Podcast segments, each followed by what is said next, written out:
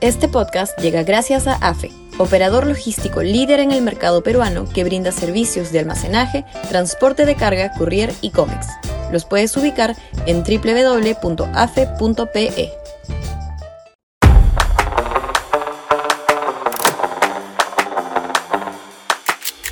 Papelón de la OEA y del gobierno. Sudaca, Perú. Buen periodismo.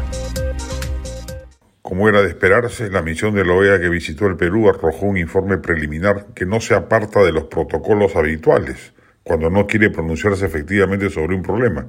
Invocación al diálogo, a la tregua política, a la no polarización. Pero es claramente un papelón político del oficialismo. El gobierno de Castillo no ha logrado convencer a una misión de cuya simpatía previa gozaba de que en el Perú se preparaba un golpe de Estado en su contra.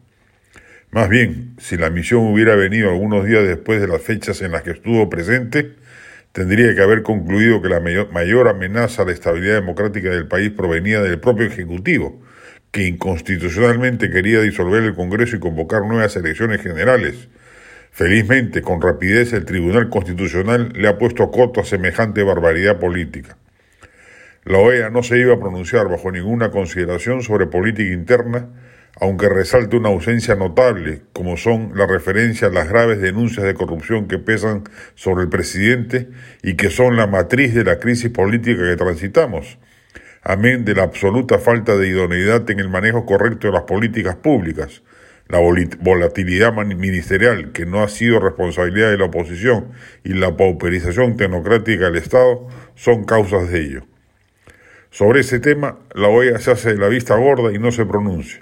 Ha puesto la mira de soslayo, sin duda, por simpatía ideológica con un gobierno presuntamente de izquierda y la conformación básicamente inclinada hacia esa ideología de la comisión visitante. Lo que merece mayor subrayamiento, cabe reiterar, es el fracaso diplomático y político del gobierno porque no ha logrado su propósito esencial, que era denunciar una estrategia golpista de la oposición derechista y que era ello lo que amenazaba la estabilidad democrática del país. De eso ni un renglón en el informe preliminar de la OEA. Por lo menos no se ha tragado el sapo expuesto por el canciller Landa en la sesión extraordinaria del 20 de octubre. Vemos difícil que la oposición logre sacar democrática y constitucionalmente a Castillo del poder, pero no es posible negarle el derecho legítimo de intentarlo dentro de los cauces que la propia Constitución establece. Eso no es golpismo, eso es democracia, y Castillo, luego del traspiés de la OEA, debería empezar a entenderlo. La del estribo.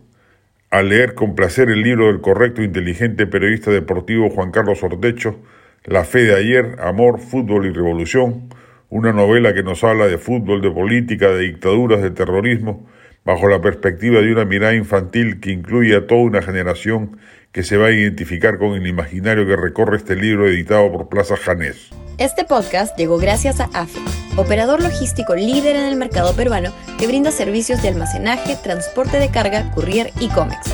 Los puedes ubicar en www.afe.pe.